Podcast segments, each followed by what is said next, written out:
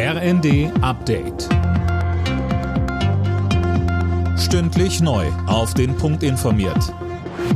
Ich bin Jana Klonikowski.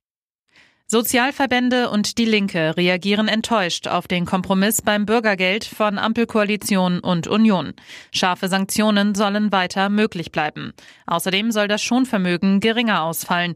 Der Geschäftsführer des Paritätischen Wohlfahrtsverbands Ulrich Schneider sagte bei NTV. Hartz IV bleibt Hartz IV, auch wenn es jetzt Bürgergeld heißt, denn es wird weiter sanktioniert. Das Menschenbild, das Hartz IV zugrunde lag oder liegt, wonach der Arbeitssuchende erstmal eigentlich ein bisschen faul ist. Und dieses ganze Sanktionsinstrumentarium bleibt ja erstmal bestehen. Ein Paradigmenwechsel ist da nicht zu erkennen. Die Bundesregierung hat sich auf ein Ende des Mali-Einsatzes festgelegt. Spätestens im Mai 2024 sollen demnach die letzten Bundeswehrtruppen aus dem westafrikanischen Krisenland abziehen, heißt es. Deutschland beteiligt sich in Mali an einer Friedensmission der Vereinten Nationen. Die Pläne für eine Übergewinnsteuer nehmen offenbar Gestalt an. Laut einem Bericht der Welt plant das Bundesfinanzministerium, Übergewinne von Öl- und Gaskonzernen mit einem Satz von 33 Prozent zu versteuern. Mehr dazu von Max Linden.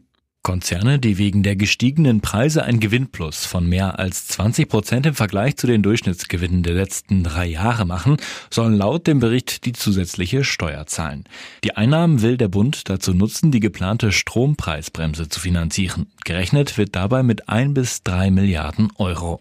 Mit der Übergewinnsteuer soll verhindert werden, dass Konzerne von der aktuellen Krise übermäßig profitieren. Weltmeister Frankreich ist mit einem souveränen Sieg in die Fußball-WM in Katar gestartet. Die Franzosen besiegten am Abend Australien mit 4 zu 1.